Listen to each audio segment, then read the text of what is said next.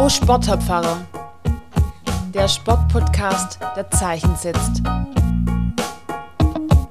Mein Name ist Philipp Geisler. Ich bin Pfarrer und Sportler. In diesem Podcast treffe ich Menschen, die sich in Kirche und Sport engagieren und frage nach, was sie bewegt.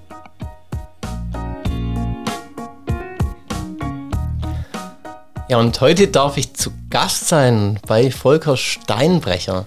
Herr Steinbrecher, Sie waren auch auf dem Amt des Sportbeauftragten in Württemberg, waren da der zweite.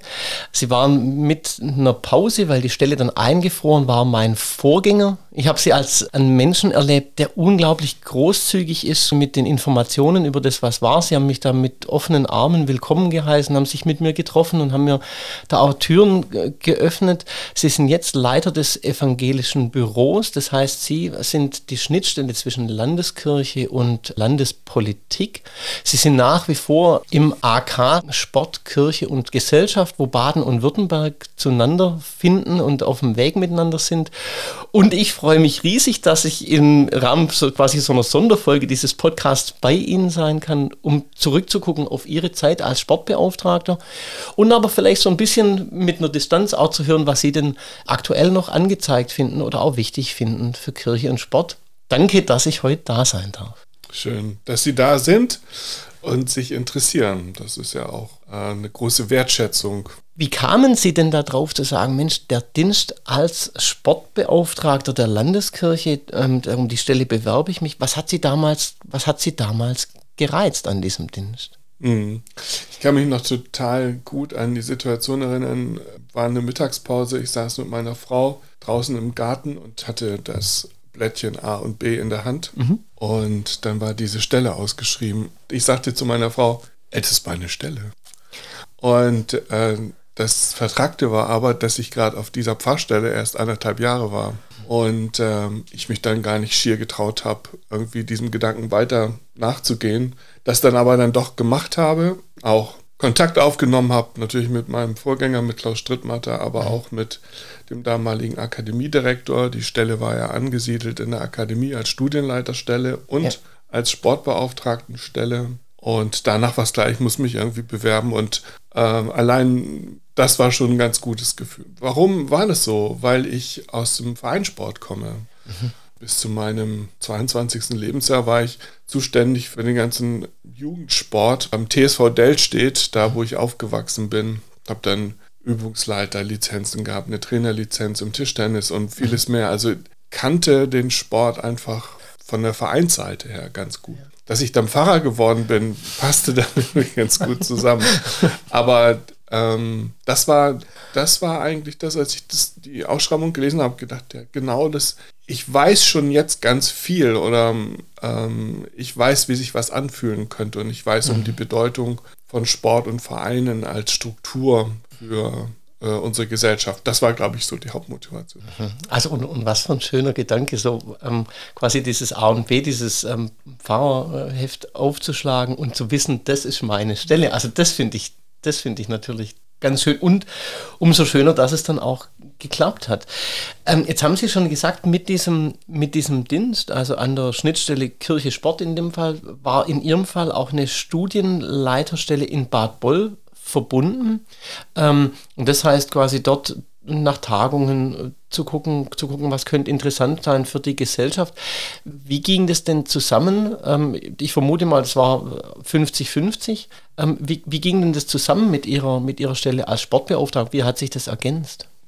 Also es war eine wunderbare Win-Win-Situation, sagt man irgendwie so neudeutsch. Mhm. Weil die Arbeit, die ich ähm, als Studienleiter machen konnte, nämlich Tagungen mit Sportverbänden, nicht nur regional, sondern tatsächlich auch bundesweite Tagungen ja. gemacht habe.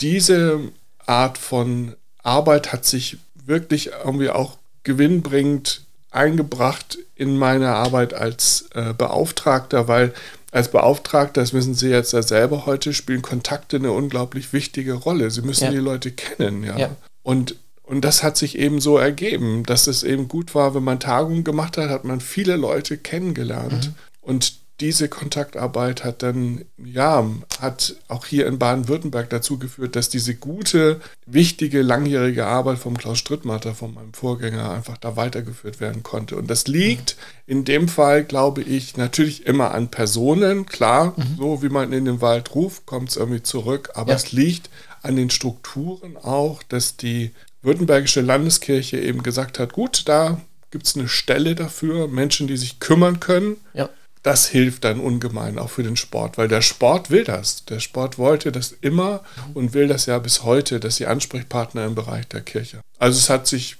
finde ich, sehr gut ergänzt, diese unterschiedlichen Tätigkeiten. Ja, und vielleicht kommen wir nachher auch noch drauf. Also da waren, glaube ich, wirklich, weil Sie sagen, bundesweite Tagungen, also waren Tagungen zum Beispiel wenn ich es richtig erinnere, ähm, mit dem DAV auf Bundesebene oder auch mit dem, mit dem Fußball ähm, auf Bundesebene. Und da sind auch zum Teil richtig tolle Dinge draus geworden. Vielleicht kommen wir da nachher auch noch drauf zu sprechen. Ähm, ich stelle es mir gleichzeitig, gerade weil ich jetzt zu, zu 50 Prozent eben diese, diese Stelle habe, aber manchmal auch schon ganz schön herausfordernd vor. Da muss man auch viel unter einen Hut kriegen, viel auf dem Schirm haben. Was, was war für Sie das Herausfordernde an dieser Stellenkombination? Gab es das oder war alles eitel Freude? Mm, ich glaube, dass die, ähm, die Aufgabenstellung tatsächlich sehr unterschiedlich sind. Als Sportbeauftragter sind sie auch bemüht, dieses Thema in die Kirchenbezirke einzubringen. Sie müssen mhm. Strukturen aufbauen. Wir haben ja in der Württembergischen Landeskirche auch, äh, sagen wir mal, Bezirksbeauftragte für Kirche und Sport mhm. gehabt. Ja. Jedenfalls oder so. Das heißt, da machen sie äh, Strukturarbeit, reisen hier ähm, übers Land und äh, gucken, dass dieses Thema überall auch ein Stück weit präsent ist. Ja. Die Bundesarbeit ist eine Arbeit mit Fachleuten, also mit mhm. Sportleuten einfach. Und da hatte ich schon auch Respekt am Anfang davor, mhm. weil in den unterschiedlichen Themenbereichen, also sei es jetzt alpiner Sport, mhm. Motorsport, sei es olympischer Sport, Sportjournalismus, ja. Fußballsport, keine Ahnung, da musste ich mich auch erst einarbeiten. Mhm. Also das ist, glaube ich, der, die größte Herausforderung. Das mit diesen Fahrerstrukturen und Kirchenstrukturen kennt man irgendwie ja. oder kennen, kennen Sie als Fahrer, Fahrerin. Das andere ist das Neue, ähm, sich zu erarbeiten und eben auch da äh, Formate dann für Bad Boll zu kreieren, ja. die dann äh, hier passen. Ja. Also das wäre vielleicht eine der größeren Herausforderungen. So, also und, und sich dann auch entsprechend, so stelle ich es mir vor, zumindest in diese Themen dann auch so reinzuarbeiten, ähm, dass, dass es auch für die, die dann kommen, gewinnbringend ist. Ich habe den Vorteil jetzt quasi ohne diese ähm, quasi sozusagen ähm, die Anbindung an Boll, was natürlich auch wieder ein Nachteil ist, ich kann überall neugierig und mich fröhlich interessieren und es macht überhaupt nichts aus, dass ich mich erstmal nicht auskenne. Aber als Studienleiter, da muss man dann schon auch richtig in der Materie natürlich drin sein oder, oder sich rein, äh, rein schaffen. Ne? Das Interessante und auch ein bisschen mit dem Augenzwinkern erzähle ich das. Klaus Strittmatter ist ein alpiner Sportler, ja. der auch äh, Funktionär im Deutschen Alpenverein dann war am Ende seiner Dienstzeit ja. als Sportbeauftragter und Studienleiter. Ja. Ähm, und der Steinbrecher ist ja ein Nordfriese von Haus aus, dem. Irgendwie ab der dritten Leiterstufe eigentlich schwindelig wird. So, ne? ja. Und das war dezidiert eine Frage, als ich hier ähm, dann mich vorgestellt habe, so, wollt ja. ihr dieses alpine Profil weiterhin führen? Dann bin ich nicht der Richtige. Ja. Und damals war die Aussage, nee, das muss gar nicht so weitergehen. Mhm. Mhm. Interessanterweise ist, das, ist der alpine Sport tatsächlich zu einem meiner Schwerpunkte geworden. Mhm. Nicht weil ich das selber gemacht habe, sondern mir weiterhin, auf der Leiter wird mir weiterhin auch irgendwie schwindelig. Ja. Aber weil ich so tolle Menschen kennengelernt habe und mich mit dieser Materie so gut beschäftigt habe, ja. dass tatsächlich dann auch ähm, die langjährige Partnerschaft mit dem Deutschen Alpenverein fast noch intensiver geworden ist und wir weiterhin jedes Jahr Tagungen durchgeführt haben und Höhepunkt war dann, dass ich einen der großen Kongresse des DAVs in Dresden moderieren durfte. Ja, stark. Ähm, ähm, und aber ich sage Ihnen, ich kann bis heute nicht die zehn größten Berge Deutschlands aufzählen oder so. Ja. Aber das, ja. das ist schon auch ähm, eine tolle Kombination, die einem dann so passieren kann. Mhm. Also und, und ich finde auch extrem Mut machen, jetzt nicht nur für mich, sondern vielleicht für alle Menschen, die Kooperationen anfangen zu sagen, ähm, ich muss selber nicht in dem Fall jetzt der beste Bergsteiger sein, um mit Menschen ins Gespräch zu kommen, ähm, die genau die Berge lieben. Oder andersrum, ähm, dass da aus unserer Kooperation was Befruchtendes rauskommt, heißt nicht, dass wir beide schon die gleichen Ideen oder die gleichen ähm, Hügel bestiegen haben, wissen gar nicht, sondern ähm, das zeigt jetzt Ihre Erfahrung. Nein, im Gegenteil. Also so eine Passung, die kann auch aus ganz unterschiedlichen Himmelsrichtungen in dem Fall jetzt da, ähm, von, von Friesland nach Süddeutschland, ähm, von Berg ähm, total funktionieren. Ja, und auch zwischen Kirche und Sport. Also ja. dies, ähm, ich kann mich ähm, daran erinnern, dass ähm, auf die Frage, warum geht der Sport mit seinen Zukunftstagungen gerne an die Akademie Bad Boll, ja. ähm, war die Antwort aus der Reihe des Sports, weil Steinbrecher sich traut, Fragen zu stellen, die wir uns im Sport alleine nicht trauen zu stellen. Ja. Das ist so. Jedes System hat immer auch, wie gesagt, die Eigenschaft, gerne bei sich zu bleiben und ja, nicht zu anstrengend zu werden. Ja. Wenn jetzt ein externer Partner kommt in dem Sinne, der sagt, warum macht ihr das eigentlich? Mhm. Dann ist das für den für das System Sport erstmal auch was Positives. Das muss man ja. entdecken. Ja. Und ähm, wenn jetzt in diesem Rahmen von Tagungen in der Akademie das auch in einem geschützten Raum stattfinden kann, damals ja auch noch sage ich mal, wirklich auch in einer vertrauensvollen Ebene. Da ging es nicht gleich irgendwie auf Facebook weiter oder so, ja. äh, sondern konnte dann auch, äh, auch Kontroversen konnten dann auch so äh, in der Gruppe bleiben, in der Tagungsgruppe bleiben. Dann war das gut. Das hat im Sport mhm. geholfen. Mhm. Und vor allem auch ein ganz schöner Gedanke, weil das ja schon in ihrer Stimmlage jetzt war, zu sagen, warum macht ihr das eigentlich so? Also das heißt, das ist nicht dieses, wie man sich vielleicht im System immanent kritisieren würde und dann wäre schon Spannung vorprogrammiert, sondern das ist ja einfach die Neugierde von jemandem, der von außen dazukommt und sagt, hey, ist ja spannend, warum ist es bei euch so? Ähm, und ich glaube, allein schon die Art zu fragen, öffnet der zum Teil dann auch Zugänge oder, oder ähm, macht so Türen auf dann. Ja, und Sportsystem entwickelt sich weiter. Also jetzt denken wir jetzt mal, bleiben wir mal bei diesem äh, alpinen Sport. Die Frage, wohin entwickelt sich eigentlich ein alpiner Sport? Sehen wir jetzt gerade aktuell bei den Olympischen Spielen, ja. ist Bouldern olympisch geworden. Ja. Das war vor zehn Jahren, war das für Funktionäre im DAV zum Teil No-Go-Vorstellung, ja. ja. weil natürlich alpiner Sport auf ganz anderen Werten fußt, als auf dieses Spaß haben, sage ich jetzt mal so, ja? ja. Es ging um Hüttenpflege, es ja. ging um Naturschutz, ja, ja, ganz viel bei alpinem Sport. Und plötzlich haben wir Menschen in diesem Sportbereich, die sagen, wir wollen auch auf Speed gehen, wir wollen auf Risiko, wir wollen ja. auf Leistung, wir wollen auf weiß ich nicht und wir wollen auch Medien haben oder was. Und, und das ist, ähm, das meine ich damit. Also Sport entwickelt sich weiter, wenn die dann so einen Partner haben, wie so eine Akademie oder äh, Kirche, sag ich mal, als, als Partner haben, als ja, Entwicklungssparringspartner, wenn Sie so wollen, dann tut das denen gut. Ja, mit Sicherheit. Also ähm, ich, ich möchte natürlich nachher auch noch sehr gern auf diese ähm, Zusammenarbeit mit dem, mit dem DFB kommen und was ich für den Konfi Cup daraus entwickelt hat. Also das verbinde ich sehr, sehr mit ihrer Legislatur jetzt, sage ich mal da in, in dem Sinn. Fürs Bouldern, ähm, da drehe ich noch eine kurze Runde, weil dann natürlich zum Beispiel mein Herz auch schlecht. Da habe ich jetzt erst in diesem 150 Jahre DAV-Buch gelesen, ohne den Kontakt zur Akademie wäre Bouldern heute unter Umständen beim Turnerbund angesiedelt. Ne? Also weil es da eben der äh, Klaus Strittmatter war, der auch gesagt hat und, und den Kontakt hergestellt hat zu den Turnern, die schon wirklich Pläne für Boulderwände in der Tasche hatten ähm, und dann auf den DAV zugegangen ist und dann da angefangen hat, was anzustoßen, dass man heute sagen könnte, vielleicht ohne die Akademie, ohne ähm, diese Arbeit wäre heute vielleicht, wenn Klettern olympisch wäre, das als eine Disziplin beim Turnen mit dabei. Irre, wie sich Sport entwickeln kann ähm, und mit Sicherheit richtig, dass Sie sagen, also es braucht ähm, und auch die Problemanzeige habe ich gut gehört, geschützte Räume, wo man mal nachdenken kann wo man sich intern auch mal ähm, auseinandersetzen kann, ohne dass gleich alles nach außen geht, sondern wie so, wie so eine Möglichkeit, also ein Raum des Nachdenkens. Und das ist die Akademie mit Sicherheit natürlich, ja, auch, auch heute noch.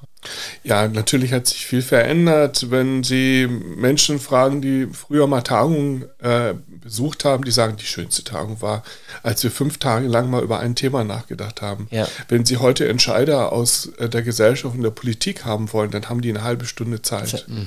Und das, das ist verrückt eigentlich. Wir tun uns ja. dabei nichts Gutes. Das ist eine allgemeine Entwicklung. Ja. Problem Situation für die Akademiearbeit, die sich verändern muss, mhm. dadurch auch. Aber ähm, ganz klar, wenn wir Zeit haben, miteinander die Köpfe zusammenzustecken und uns auszutauschen, tut uns das gut. Das ist mhm. einfach so. Wir nehmen uns nur diese Zeit nicht mehr. Mhm. Ähm, und, ähm, und haben heute dann irgendwie andere Formate des sich Begegnens. Äh, bin mal gespannt nach Corona, mhm. wie viel digital dann passiert und wir gar nicht mehr miteinander um den Tisch rumsitzen, sondern uns über Bildschirme austauschen ja. oder so. Und auch das hat natürlich in manchen Punkten einen Vorteil, gerade wenn ohnehin alles schon so schnell getaktet ist. Und gleichzeitig merke ich natürlich auch, dass die Versuchung, dass dann alles noch mal schneller wird, weil man davon ausgeht zu sagen, naja, du kannst ja jetzt hier sitzen und nachher gehst eben in eine andere, ähm, in eine andere Teamsitzung.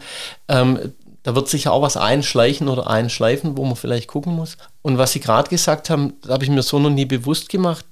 Kenne ich natürlich auch nicht, weil das eine, eine ganze Zeit dann vor meinem Nummer ist. Ähm, aber zu sagen, fünf Tage Zeit zu haben, wirklich an einem Thema rumzudenken und nicht zu sagen, ich komme, ich fliege ein, ich sage das Statement und dann muss ich aber schon weiter.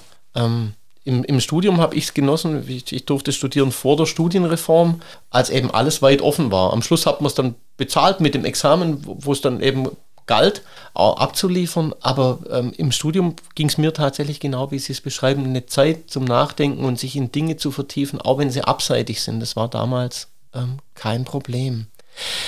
Jetzt haben Sie natürlich schon ein, ein Riesenfeld aufgemacht, indem Sie sagen, dem Sport tut es gut, die Kirche als Partnerin zu haben, wenn, wenn er das möchte und andersrum wahrscheinlich auch. Ähm, was war Ihnen persönlich denn hinsichtlich der Kooperation zwischen Kirche und Sport in, in Württemberg oder auch dann in Deutschland wichtig? Also gab es da so, so Leitlinien oder gab es so, so große Themen, wo Sie gemerkt haben, also das, das sind schon so zentrale Themen, wo es sich lohnt, dran zu bleiben oder wo ich auch rangehen möchte? Na, Sie haben einmal den Fußball angesprochen. Das ja. war eine Zeit ähm, Ende des ausgehenden letzten äh, Jahrhunderts, wo viele Sportverbände auf ihre Geschichte geguckt haben, also auch ja. auf die Zeit im Nationalsozialismus. Ja. Da hat ähm, dann der DFB ähm, in Bad Boll, da haben wir zusammen eine Tagung konzipiert, die genau das ähm, sich vorgenommen hatte, damals mit dem Präsidenten Theo Zwanziger. Mhm. Und, ähm, und da gab es eine Reihe von anderen Sportverbänden, die dann ähnliches gemacht haben. Kirche als Ort, Akademie dann als realer Ort, an dem man sich trifft, um sich diesem Thema zu stellen, war eine wichtige Kombination. Man hat Kirche die Seriosität zugetraut, sage ich mal so, ja. und ist dann, ja, sagen wir, mit diesem Thema ganz bewusst an diesen Ort gegangen und nicht ins Interconti nach Frankfurt oder so. Mhm. Und ähm, da habe ich das als sehr hilfreich empfunden, ähm, dass Kirche da als, ja, wie sage ich nochmal, vertrauenswürdiger Partner äh, angesehen wurde, sich diesem Thema zu stellen. Ja. Ein weiteres großes Thema ist sicherlich immer ähm, auch gewesen, ähm, dass man sich gefragt hat, wie entwickelt sich oder wie entwickeln wir uns als Sportverband, in welche Richtung und welche Werte tragen mhm. uns eigentlich dabei ja, bei ja. dieser Entwicklung. Ich habe das jetzt gerade mit dem DAV beschrieben, ja. dieser große Spagat, das gibt es natürlich in vielen anderen äh, Sportverbänden auch. Ähm, die Voltigierfamilie war viele Jahre lang hier mit mhm. Jahrestagungen. Ähm, da habe ich das wirklich auch sehr nah mitbekommen, wie sich äh, die Voltigierfamilie oder das Voltigieren äh, sich verändert hat. Ähm, wie viel geben wir dazu, dass wir äh, interessanter für Medien werden beispielsweise. Also grotesk, aber wenn die Kostüme so und so geschnitten sind, ist das interessanter für eine Fernsehkamera Dinge zu zeigen, ja. wie wenn die anders geschnitten sind beispielsweise. Ja. Ähm, also Werte, äh, Entwicklung im Sport, in den Sportverbänden, in Zeiten von Medialisierung, von, sage ich mal, aufkommenden, weiteren aufkommenden Sportarten. Ähm, da habe ich über die Jahre hinweg, und das eigentlich dann auch von Klaus Strittmatter übernommen, viele Sportverbände begleiten können in diesen Fragen der Sportentwicklung ja. und der Frage der Werte. Ich glaube, das ist eine der großen äh, großen, großen Fragestellung gewesen. Also und, und, und ist es nach wie vor und wahrscheinlich, also wenn ich es jetzt so angucke, ich sehe ja nur die, wie es jetzt gerade ist und schön eben, dass Sie da aus dem berichten können, was in, ihrem, in Ihrer Dienstzeit war, da würde ich sagen, da waren Sie der Zeit ja auch zum Teil dann unglaublich voraus, weil wenn man jetzt momentan anguckt, ähm, was im Sport passiert, wie es da um Werte geht, ähm, wie es darum geht, dass Leute plötzlich merken, oh Mensch, Sport ist ja politisch. Ja? Und egal, ob ich ein Stadion in einer Farbe beleuchte oder eben nicht, das ist immer ein Statement. Ob so oder so. Oder wie jetzt bei den, bei den Turnerinnen zum Beispiel die Kostüme geschnitten sind. Oder ob es in Ordnung ist, dass jemand, der im einen Moment noch ähm, quasi Held der Nationalmannschaft ist, im nächsten Tag als Ausländer verschrien wird, wenn er daneben schießt. Ähm, ob es im Turnen okay ist, dass Trainerinnen ähm, ihre Schützlinge bis an die Grenze pushen und wo ist diese Grenze? Also in fast jedem Bereich könnte man das aufmachen, zu sagen, hey, wo sind die Werte und wo kommen die her? Und ähm, Ihrer Einschätzung nach, mit meiner ganz, ganz wenigen Erfahrung würde ich aber das jetzt schon teilen, würde ich sagen, kann Kirche natürlich eine verlässliche Partnerin sein, weil sie nicht jetzt unmittelbar da auch ein Interesse dran hat, dem Sport dieses oder jenes aufzudrücken. Ne? Wir sind keine Sponsoren, wir sind ähm, keine Geldgeber, wir sind halt da im Idealfall und, und machen hoffentlich unseren, unseren Job so, dass man uns diese Integrität abnimmt. Ja, also ich glaube, das muss man dem Sport auch immer wieder äh, zurückmelden und sagen, Sport an sich ist erstmal kein Wert. Ist, also man kann nicht sagen, Sport ist toll. Es gibt ja. Sport, der gesundheitsfördernd ist. Ja. ja. Es gibt aber auch Sport, der völlig irgendwie äh, das Gegenteil bewirkt, wenn ich den ausübe. Ja. Also Gewichtheben ist nun alles andere als irgendwie gesundheitsfördernd beispielsweise. Dennoch wird diese Sportart ausgeübt. Es gibt Sport, der integrieren kann, es gibt aber auch Sport, der absolut exklusiv daherkommt. Also ja. die Frage, ob Golfvereine sich des Themas Integration widmen wollen, bin ich mir mal unsicher, sondern die wollen eher weiterhin auch unter sich bleiben. Ja, ja also als, als elitäre Gruppe, sage ich mal so. Ja. Hat alles seine Berechtigung, aber man muss genau hingucken. Ich bin deswegen immer auch einer gewesen, der gegen ähm, so allgemeine Aussagen ähm, gegangen ist und gesagt hat, ich will nicht nur immer hören, der Sport macht Integration. Mhm. Das kann er. Mhm. kann er viel besser manchmal als Kirche, weil wir mit dem Wort daherkommen und Sport geht es einfach um Körper, um Bewegung. Der kann ja. das. Ja. Aber Sportsysteme sind oft auf Leistung angelegt. Ich weiß noch genau, in meiner äh, letzten äh, Kirchengemeinde gab es türkische Jungs, die da gekickt haben vor der Kirche und immer mit dem Ball an die Kirchenmauer geschossen ja. haben. Ganz toll, freuen wir uns auf die Abdrücke. Gleichzeitig fand ich natürlich auch toll, dass die Fußball gespielt haben auf der Wiese vor der Kirche. Ja. Dann bin ich auf den ähm, Fußballvorsitzenden zugegangen und habe gesagt, sag mal, ja. da kicken bei mir immer sechs, acht äh, türkische Jungs. Wäre die nicht mal was für dich? Und dann hat er die zum, mal zum Training eingeladen, die sind auch tatsächlich hin und dann äh, waren die aber wieder am Kicken und dann bin ich wieder da also vor der Kirche und dann bin ich wieder hin zum Vorsitzenden und er sagte, nee, die kann ich nicht bauen. Also er hat leistungsmäßig drauf geguckt. Da ist keine Verstärkung für die Mannschaft. Mhm. Also Fußball ja. kann integrieren. Der Vorsitzende sagt, die bringen mir nichts. Ja, und das ist der Punkt. Also ähm, ich will drauf schauen, was sind die Potenziale, was sind dann auch verbunden die Werte, die ein Sport irgendwie auch trägt. Und ähm, ja, in dem Fall ja. hat das eben nicht geklappt. Ja.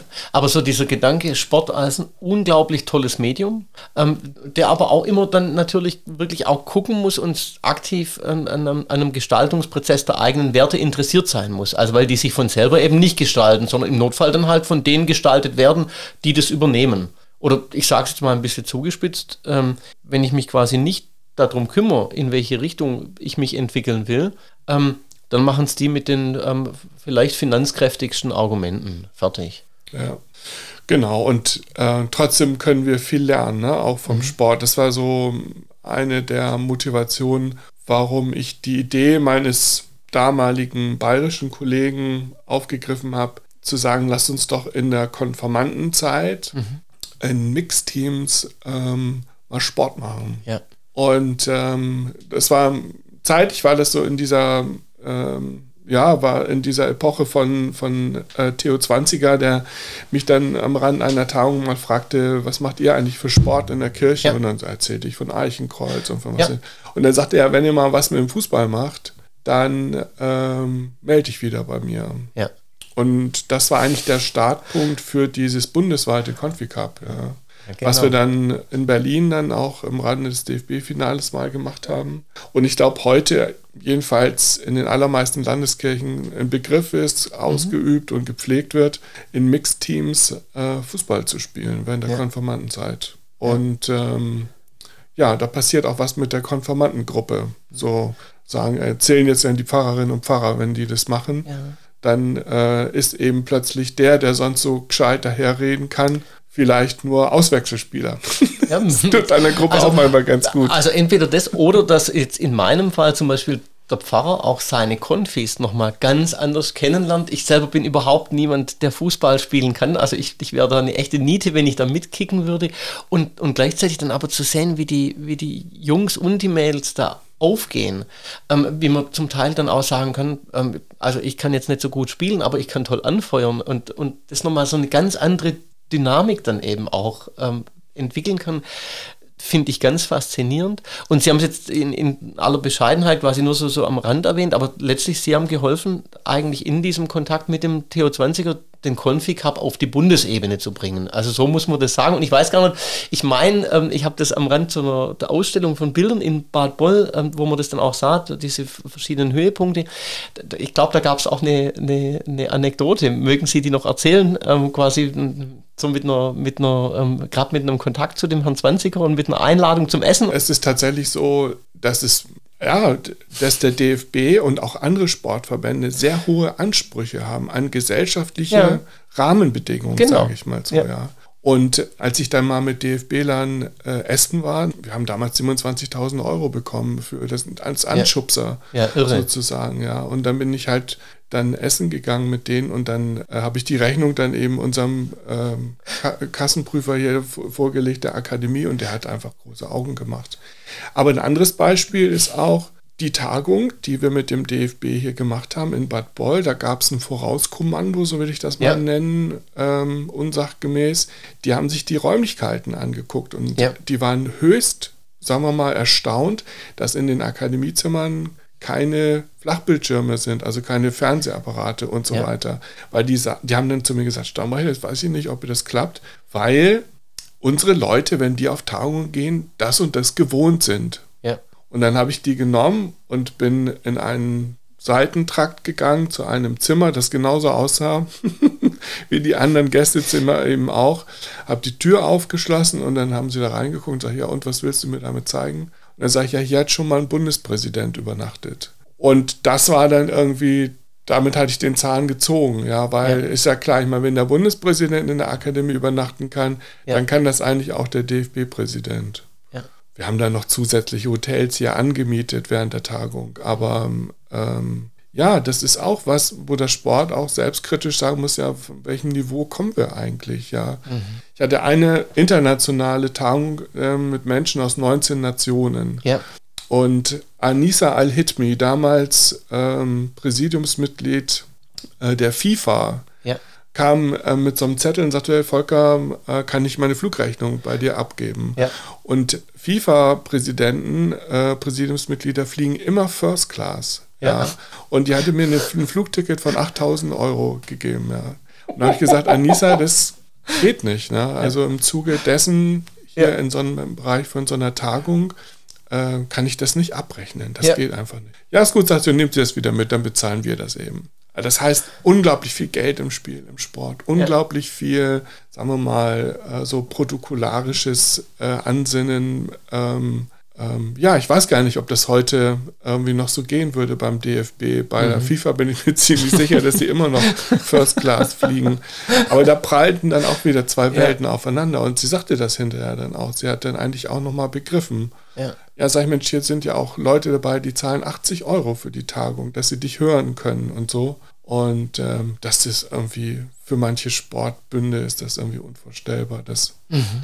dass, dass es eben auch ähm, wie soll ich sagen, dass es diese großen Unterschiede gibt. Ja, also und, und, und wie toll, vielen Dank für diese, für diese doppelseitige Anekdote quasi. Also zum einen zu sagen, ähm, da so eine Menge Startkapital zu kriegen für den Config Hub auf Bundesebene, ähm, da, da, sollte auch mal ein Dankesessen drin sein, also gar keine Frage. Und andererseits dann, ich durfte neulich in der Akademie übernachten, ähm, es hat immer noch keine Flach Bildschirme in den Zimmern und vielleicht ja sogar, obwohl die Zimmer super schick sind, ähm, aus einem gewissen Grund ähm, weil das vielleicht auch was mit Einkehr zu tun hat, mit nicht sich nochmal ablenken, sondern Gemeinschaft finden im Haus, im, im Kaffeehaus, zusammensitzen, in den Sälen sitzen und hören und dann aber auch in die Klausur gehen, in Anführungszeichen. Und wenn es nur die Abwesenheit ähm, dieses Mediums ist, mhm. ähm, also super, finde ich ganz spannend, kriege ich Gänsehaut, bin ich da dran, so dieses dass man es gegenseitig auch da voneinander lernt, in diesem, in diesem Kleinen sozusagen. Einerseits die Konzentration, andererseits die Weite, die hohen Ansprüche und, und das Genügsame. Toll, was sich da auch begegnet. Ich habe viel gelernt auch, was diese Orte anbelangt. Also welche Themen spiele ich an welchen Orten? Ich war ja. vorhin mit diesem Thema Aufarbeitung des Nationalsozialismus ja. im, im Sport oder so. Da ist Kirche ein Raum. Ja. ja. Und ähm, einer meiner ganz wichtigen internationalen Partner ist das IXPI gewesen, mhm. äh, Institute of Sport Science and Physical Education in Berlin. Ja. Und ähm, die damalige Präsidentin, die auch dann DOSB-Präsidentin, Vizepräsidentin wurde, die Gudrun Doll-Tepper, sagte mir immer, Volker, wenn wir mit dem Thema zu dir kommen, kriegen wir keine Medien. Da müssen wir in einen ganz anderen Ort gehen. Aber ja. das Thema ist gut bei dir, ja. Mhm. Und ähm, auch das zeigt schon wieder so ein bisschen Verwerfung auf. Also wann greifen Medien Themen auf, ja. wenn sie von der Akademie kommen? Naja, dann muss das in dem Bereich sein. Ja. Wenn es äh, aus dem Interconti kommt, dann können das irgendwie noch ganz andere Themen sein. Ja. Ja, spannend. Also ähm, und, und aus meiner Perspektive ist es aber eigentlich auch nochmal ein, ein Lob ähm, an die Akademie und an die Tätigkeit der Menschen dort, beziehungsweise dann auch damals ihre Tätigkeit dort, ähm, weil es eben nichts ist, was auf Show angelegt ist, sondern was ich im besten Sinne jetzt auch evangelisch finden wird, auf Reflexion und auf Introspektion und dann kann man mit dem, was man erarbeitet hat, ja auch gern wieder nach draußen gehen. Aber so eine Klausur, die braucht es tatsächlich und die tut auch, glaube ich, gut. Ähm, mich reizt natürlich einfach schlicht und ergreifend auch nach so Höhepunkten ähm, zu fragen, zu sagen, also was, was waren denn Ihre persönlichen Highlights in Ihren Dienstjahren, das auf was Sie ganz auch gern zurückgucken, wo Sie sagen, Mensch, also da hatte ich einfach Spaß, das ist mir gelungen, da bin ich vielleicht auch, ähm, auch stolz drauf. Äh, was, was waren denn da so, was waren denn so Höhepunkte in Ihrem Dienst in, in Kirche und Sport? Ja, ich, also als ich dann so Ihre Frage so im Vorfeld mal so versucht habe zu reflektieren, sind mir ganz viele Tagungssituationen eingefallen, Gespräche ja. bis nachts, aber meistens eher, ähm, ja, eher ganz unterschiedliche Dinge im Bereich dieser Tagungsarbeit, die vor allem mit den Begegnungen mit Menschen zu tun haben. Ja. Es gibt spannende Menschen auf der Welt und von ja. denen wir viel lernen können, so Ort der Begegnung. Ähm, ich habe mich für eine Situation entschieden, äh, die ich gerne erzählen will. Und zwar ähm, haben wir ähm, in der Akademie ja immer auch ähm, das Glück, dass wir, also dass der Sportmensch Steinbrecher mit anderen Kollegen zusammenarbeiten kann. Es gab ja. eine Kooperationstagung mit einer Kollegin, ähm, wo wir mit behinderten Menschen, ähm, körperbehinderten Menschen ähm, eine Sporttagung gemacht haben, ja. die erzählt haben von, also Leistungssportler, behinderte Leistungssportler, die in Schulen gegangen sind und äh, von ihrer Arbeit als Sportler erzählt haben. Ja. Und ähm, das fand ich unglaublich beeindruckend, wie Menschen, die selber nach einem Unfall nochmal wieder ganz neu klarkommen müssen, weil ihnen ja der Bewegungsapparat eingeschränkt ist oder ihnen Gliedmaßen fehlen oder wie auch immer, ähm, dann mit diesem defizitären, ja. erstmal ja. äh, vor defizitären, an Schulen gehen, um dort äh, jungen Menschen Mut zu machen, ihr Leben, ähm, ähm, sagen wir mal, anzupacken und zu sagen, komm, ey, das kriegen wir hin. Ja, ja. das fand ich sehr beeindruckend. Ähm, da gibt es ähm, für mich wirklich so, wie Sie sagen, so Gänsehaut, ähm, Begegnungen und ähm, diese Tagung habe ich, glaube ich, im Besonderen so in Erinnerung und auch die Tagungsteilnehmenden, die ähm, äh, behinderten Menschen, äh, für die war auch der Bad Boller Ort wieder ein ganz, ganz guter Ort. Und das ist eben nicht so schick und nicht so hochglanzmäßig, ja. ja. Und, ähm, und ich glaube, dass das uns als Kirche immer wieder gut ansteht. In dieser Glitzerwelt des Sports, die es ja. ja auch gibt, eben auch diese, sagen wir mal, stillen Helden oder so mhm. irgendwie mit in den Blick zu nehmen. Und wenn ich ähm, an was anderes denke, dann denke ich gerne an ja, meine Tätigkeit eigentlich auch im Rahmen der von Beratungen, Begleitungen von großen Sportbünden zurück. Mhm.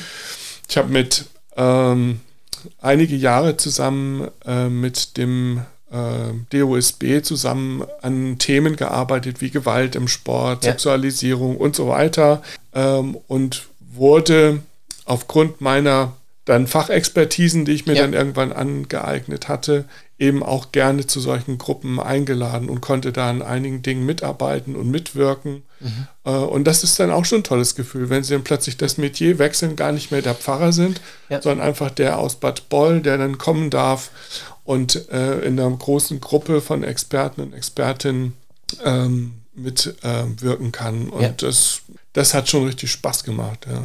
Vielen herzlichen Dank. Also da eine, eine ganze Bandbreite, tatsächlich ein Gänsehautmoment, so dieser Gedanke zu sagen, jemand, der es eigentlich wirklich schwer gehabt hat, durch so eine erworbene Behinderung zum Beispiel, dann selber erstmal klarkommen muss und das dann aber verwandeln kann ähm, in so eine motivierende Kraft, um jungen Menschen Mut zu machen, die dann vielleicht durch das auch wieder nochmal eine ganz andere Perspektive kriegen und sagen, hey, ähm, dann schaffe ich meins vielleicht auch. Also so wirklich, wirklich im doppelten Sinne Vorbild, sportliches Vorbild, aber auch menschliches Vorbild, sich da rauszuschaffen. Ganz, ganz starker Moment.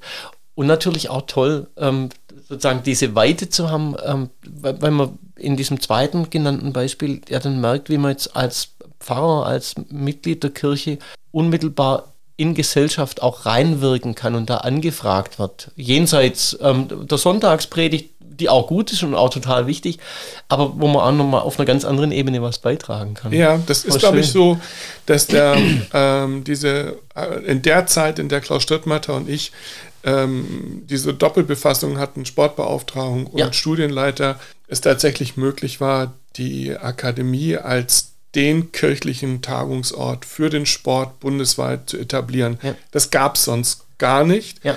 Und äh, ja, umso bedauerlicher, dass es eben diese Stelle auch nicht mehr gibt, weil ja. das dann wirklich auch ein Alleinstellungsmerkmal äh, gewesen ist. Ja.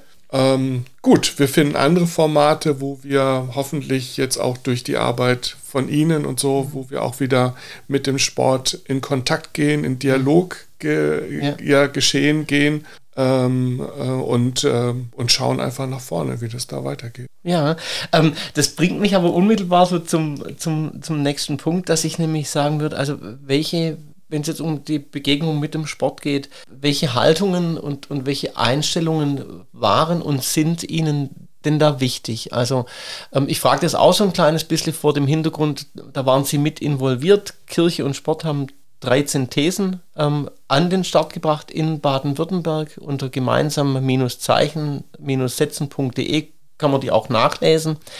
Ähm, und der Gedanke ist, welche Haltungen ähm, befördern denn Kirche und Sport gemeinsam in unserer Gesellschaft oder auch von unterschiedlichen Seiten in unserer Gesellschaft. Aber was würden Sie denn sagen, welche Haltung steht denn der Kirche an in Bezug auf den Sport? Was, was ist Ihnen da wichtig? Was ist aus Ihrer Meinung nach da gut?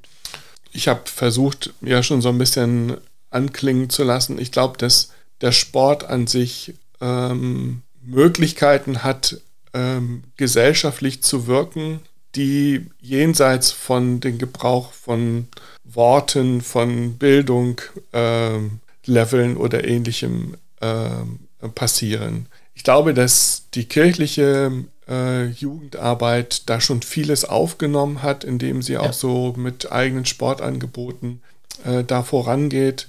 Ähm, ich glaube aber, dass dieses äh, Netzwerk, das der Sport jetzt hier in Baden-Württemberg ähm, und ja bundesweit eigentlich hat, ähm, ähm, dass dieses Netzwerk auch von uns zu unterstützen ist. Wir haben, mhm. wir haben, wir haben ähnlich wie der Sport, haben wir ein ganz breites Netzwerk auch in den ländlichen äh, Räumen hinein. Ja. Im Gegensatz zum Sport haben wir sogar dort immer noch Profis, also Hauptamtliche. Viele ja. Sportvereine werden ja auch von Ehrenamtlichen geleitet. Ja. Wir haben also ganz viele Möglichkeiten, miteinander uns zusammenzutun und zusammenzusetzen und zu überlegen, was ist denn eigentlich für unseren Flecken angesagt? Warum ist es gut, wenn wir hier jetzt mal die Köpfe zusammenstecken? Was ist denn unser Ziel? Was wollen wir? Was ist die Aufgabe? Und das kann in Berlin-Charlottenburg anders sein als in Husum und anders sein als äh, in Friedrichshafen. Aber es ist immer, finde ich, eine gewinnbringende Gemeinschaft. Also ich habe es noch nie erlebt, dass der Sport überhaupt kein Interesse daran hätte, sich irgendwie mit Kirchen zusammenzutun. Ja. Egal wie präsent Kirche in der Gesellschaft irgendwie noch ist. Ja. Mhm. Und deswegen äh, glaube ich, das wäre meine Haltung, eine offene Haltung, keine Haltung, die immer sagt, umso Sport ist so toll, aber ähm, die Potenziale entdecken, die da drin sind ähm, und zu schauen, wie gibt es Möglichkeiten, zusammen Dinge voranzubringen. Ja. Wir lernen beide davon. Wenn plötzlich ein Sportler und ein Kirchler, oft sind das ja irgendwie auch, irgendwie kommen die ja irgendwie aus dem gleichen, ähm, wenn die Dinge überlegen und sagen, komm, lass uns das mal so und so machen. Ich glaube, mhm. das ist gut für unsere Gesellschaft. Mhm. Also eine, eine, ganz große Werbung für die Kooperation. Keine Hurra-Kooperation, ähm, zu sagen, der Sport ist immer super, sondern eben mit so, mit so ein bisschen Bedacht, aber mit einer Offenheit für den, für den Sport und für das Miteinander vor Ort. Vielen Dank. Ähm, jetzt ist es folgendermaßen, dass ich quasi so gemerkt habe, in der Zeit, ich bin ja jetzt erst so ein Dreivierteljahr im Amt, aber wenn ich irgendwo hinkomme, dann erinnert man sich, ich habe es eingangs gesagt, man erinnert sich an den Klaus Strittmatter, man erinnert sich an Sie als die Sportbeauftragten und Sie haben da in, in vielen Bereichen für manche Menschen wirklich auch vorbildlich gewirkt in dieser Tagungsarbeit, in dem, dass Sie da waren, vielleicht auch in so schwierigen Themen begleitet haben. Ähm, so komme ich aufs Thema Vorbild und sage, gibt es denn für Sie Menschen, die in ihrer Haltung, also vielleicht im Sport, vielleicht aber auch sonst vorbildlich sind? Ja, es gibt Vorbilder, die, die ich habe, die ich aber gar nicht so sehr an diesen Bereich Kirche oder an den Bereich Sport knüpfen mhm. äh, wollte. Behinderte Sportler, die oder Menschen, mhm. die sozusagen aufgrund ihrer Behinderung trotzdem den Kopf nicht hängen lassen und sagen, ich habe was weiterzugeben aufgrund ja. meiner Erfahrung, finde ich vorbildhaft, ja, ja, für uns, für unsere Gesellschaft. Das tut gut, ja. ja. Ähm, das ist aber unabhängig, glaube ich, mhm. davon. Mhm. Ich, ähm, ich, ich glaube auch nicht, ist vielleicht jetzt auch für, für manche Kirchenmenschen irgendwie ein schwieriger Satz zu hören. Ich glaube nicht, dass gläubige Menschen per se bessere Menschen sind mhm. als mhm. nichtgläubige Menschen. Ja. Ich glaube, dass das Vorbildhafte ähm, eher durch das Tun äh, dann entsteht. Und äh, da können sowohl Menschen, die in der Kirche als auch außerhalb der Kirche sind, also, ganz viel tolle Sachen. Fra fraglos, also ich habe die Frage deswegen quasi mit, mit einer Freude, ich habe mir die vorher zwar überlegt, aber jetzt dann gerade gestellt, weil ich so denke, also ich, ich stelle mir den ähm, Volker Steinbrecher vor, der dieses A und B aufschlägt und der, ich weiß nicht, wie lange sie zu der Zeit nicht mehr in ihrem Heimat-Tischtennisverein waren, aber dann eben sagt, hey, das ist meine Stelle. Und das heißt, da müssen ja Leute im Sport in ihrer Jugend irgendwas richtig, richtig gemacht haben, dass sie nicht sagen, hey, hör mir auf mit Sport, da bin ich komplett vernagelt, das war so furchtbar, sondern da denke ich, also durch dieses Tun, genau wie sie es jetzt selber sagen, das beweist sich fast aus ihren Worten, durch dieses Tun oder durch das Erleben in ihrem Verein, ähm, ist da was Positives bei ihnen auch geblieben dann über die Jahre, oder? Ja, das ist so. Also ich glaube, dass die die Sportfamilie eine ganz starke Bindung haben kann. Ich nenne ja. das mal Sportfamilie. Tolle Ausdruck. In, also. in dem Ort, in dem äh, ich damals äh, tätig war, da gab es außer der Feuerwehr und dem Sport ganz wenig. Also noch ja. weniger Kirche im Norden. Ja. Und ähm, da würde ich sagen, also aus dem süddeutschen Blick jetzt nach äh, 30 Jahren, würde ich sagen, hat der Sport dort fast kirchliche Aufgaben übernommen. Mhm. Das Gucken auf andere, wie geht es dem? Also das soziale Netz zu bieten, Aufstiegsmöglichkeiten zu fördern, zu bieten und vieles ja. Gemeinschaft zu bieten, Bewegung. Da, also wo wir heute sagen würden als Kirche, das machen wir auch, das finden wir auch ja. wichtig als Kirche oder so. Ja. Ähm, der Sport hat Potenzial, das ist unglaublich, finde ich, und die Kohärenz, ähm, äh, sich zusammenzufinden, zusammenzuhalten, ähm, Siegen und Verlieren lernen. Das ja. sind so basale, wichtige Dinge fürs Leben, ja? ja. Und da kann der Sport ganz viel beitragen dazu. Deswegen ja. ähm, unbedingt lohnenswert. Also ähm, das, das glaube ich tatsächlich auch. Ich fand es so spannend, als ich die Stelle angefangen habe, dann haben natürlich die alle erst immer gesagt, ja, Kirche und Sport, was machst du denn da? Was haben die denn überhaupt gemein? Und meistens hat sich die Frage dann darin beantwortet, dass kurz nachdem so dieser Satz kam, jeder innerhalb der Kirche mir angefangen hat, seine persönliche Sportgeschichte zu erzählen. Ein Dekan, der dann erzählte, er war immer ähm, Basketballer und dann wurde er aber nur 1,85 groß, was immerhin noch 10 Zentimeter größer ist wie ich und sagt, und ich saß nur noch auf der Bank. Ähm, und so dieses, was da auch mitschwang, ne? an, an ähm, Enttäuschung in dem Fall da dann sitzen bleiben zu müssen, weil man halt einfach nicht mitwächst. Ne? Und aber so reihenweise, dass ich denke, Mensch, Sport bewegt die Menschen unglaublich. Ähm, und im besten Sinne aber Religiosität, ich fasse es jetzt mal ganz weit, bewegt die Menschen natürlich auch. Ähm, für mich kulminiert das so ein bisschen darin, dass ich irgendwann mal gecheckt habe, Olympia, das gerade läuft, ist ursprünglich eigentlich ein religiöses Fest. Jetzt kein christlich-religiöses Fest, aber das war zu Ehren der Götter. Also nicht einfach Sport um der Leistung willen, sondern man hat da ähm, durch, den durch den Leib die Götter geehrt, da schiele ich dann so ein bisschen aufs Evangelische und denke, also wie ist denn mit der Liebe zum Leib auch? Und, und kann man dem Sport da auch zugestehen, dass er eine Funktion übernimmt. Zielen tue ich mit meiner Frage aber auf was anderes, weil wir schon in die, so quasi in die, in die ähm, Zielgerade so ein bisschen einbiegen. Ich habe noch drei Fragen und eine wäre, ähm, was können denn Ihrer Meinung nach Sportlerinnen und Sportler in der Kirche beziehungsweise Christinnen und Christen im, im Sport lernen? Ja, also dies, Sie haben ja gerade das Stichwort schon geliefert. Also wie gehe ich mit meinem Körper um? Ja. Ähm, das ist, glaube ich, eine ganz wichtige Frage. Es hat was mit, aber wir können ja auch irgendwie sagen, so im weitesten Sinne einem, einem Gesundheitsbegriff oder einem Wohlfühlbegriff, will gar nicht immer unbedingt Gesundheit sagen, ja. sondern ähm, ein, ähm, wie würden wir das theologisch ausdrücken? Also eine, eine Leibfreundlichkeit oder eine Leibfeindlichkeit, die wir manchmal irgendwie dann ja. so mitbringen. Ich finde meinen Körper unattraktiv oder aber ich fühle mich wohl in meinem Körper. Ja. Ähm, da haben wir in der, äh, sagen wir mal, Theologiegeschichte schon auch blöde Beispiele, um das mal vorsichtig auszudrücken, ja. äh, wie man äh, mit dem Körper umgehen kann. Da sich also das unbedingt zusammenzudenken und zu sagen, ähm, dass eben ein gesunder Geist und ein gesunder, also im weitesten Sinne gesunder Körper unbedingt auch zusammengehört. Ähm, das ist, ähm, glaube ich, was, was wir, wo wir den Blick gut aufeinander haben können. Also mhm. Menschen aus dem Glauben zum Sport und umgekehrt. Ja.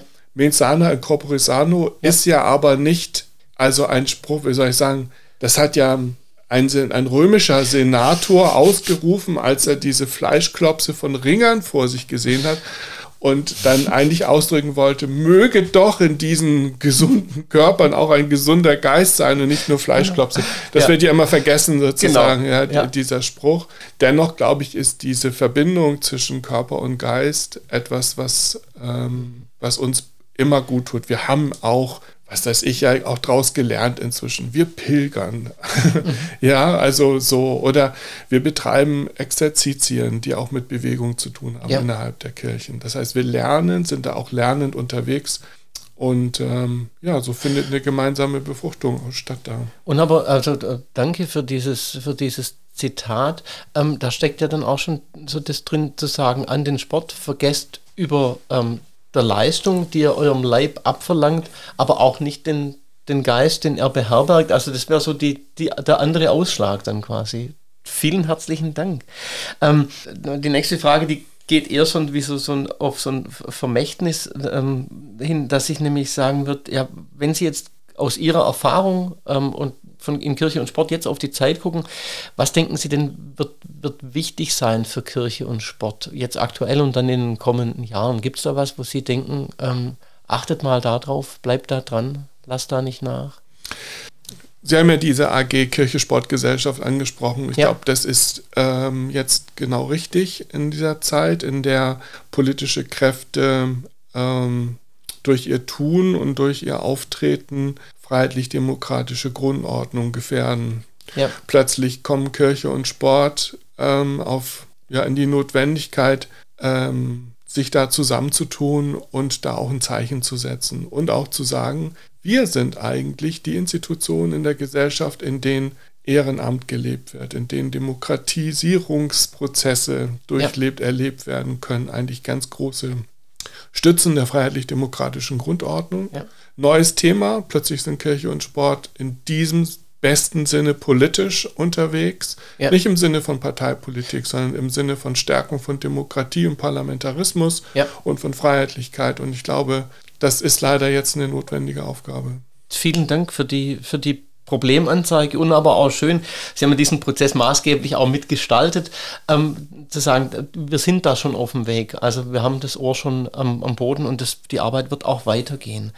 Ähm, als als ähm, letzte Frage mehr oder weniger, ähm, gibt es denn was, was Sie Kirche und Sport gern ins Stammbuch schreiben würden, wenn Sie es könnten?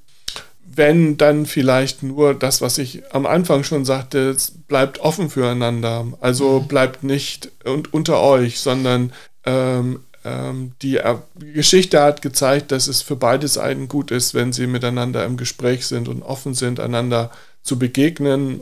Und das wäre, wenn überhaupt, sozusagen auch mein Wunsch für die Zukunft. Ähm, die Situation in Baden-Württemberg ist ja durch die Vielzahl von Vereinen und Kirchengemeinden eine ganz, ganz schöne, reiche Situation. Ja. Wenn Sie jetzt an andere Bundesländer denken, wo Ehrenamtlichkeit, äh, Anzahl von Vereinen viel eingeschränkter ist, Ja. es ist umso notwendiger eigentlich. Deswegen muss man es in Baden-Württemberg vielleicht nochmal zurufen und zu sagen, das ist auch bei uns notwendig, auch wenn es nicht so ausschaut. Ja. Ähm, ich weiß noch, wie Joachim Gauck als, äh, in seiner Antrittsrede als Bundespräsident im Parlament erzählte, dass er bei einem äh, Bürgermeister im, äh, im Schwarzwald war, 600 Seelendorf. Ja.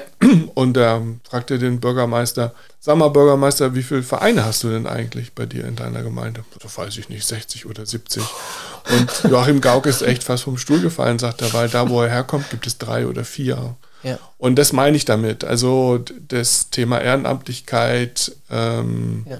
ist schon hier, ein, das ist ein großer Reichtum, gesellschaftlicher Reichtum, in dem wir sind. Und da spielen Kirche und Sport weiterhin beide eine ganz, ganz große Rolle. Das wäre mein Wunsch, dass beide auch, ähm, ja, auch in Zukunft einander offen gegenüberstehen. Vielen herzlichen Dank und ähm, also für, mich tatsächlich wegweisend, weil ich denke, wie Sie sagen, war gar nicht selbstverständlich. Zehn Jahre lang war die Stelle des Sportbeauftragten gesperrt.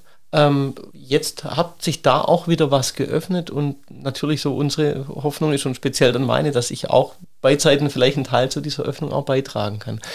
Ich danke ganz, ganz herzlich jetzt für die Zeit und ähm, für das Gespräch. Ähm, und ja, kann jetzt eigentlich nur noch denen, ähm, die zugehört haben, sagen, wenn es ähm, den Spaß gemacht hat beim Zuhören, ähm, dann sehr, sehr gern wieder einschalten, wenn es das nächste Mal heißt, Oh Sport, Herr Pfarrer. Gern in den Beipackzettel gucken, also in die äh, Shownotes, da sind auch nochmal die Thesen von gemeinsamen Zeichensätzen verlinkt und natürlich auch ein herzlicher Hinweis auf alle Episoden, die es bereits gab. Ja, Dankeschön. Tschüss.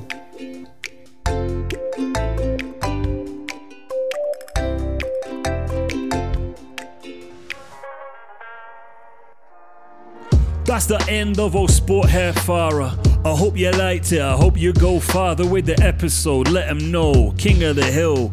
Host with the most. Calling that Phil. Telling you all about the sports and religion, yo. So many things, it can't be pigeonholed. What they got in common, things that they share. Celebrating life when you're there. Whether it's a stadium, whether it's a church. Building that community, not leaving in the lurch. Including everybody, making sure you integrate. If you don't like the hip hop, I set you straight and say I'm coming with the flow on the track. Sharing all the values, fairness, that. Anyone who says it's not good, that's whack. Need a bit of team spirit mixed with that. Oh, theology, hip hop we be holding. I know Phil likes sports, calling that the bouldering. I'm scolding anybody that's admonishing. Freestyle rap skills so astonishing. I hope you like it. Hope that we provide a lot of great content. I hope that you subscribe, listen, comment, like, rate, and review. Freestyle rap that we run through you.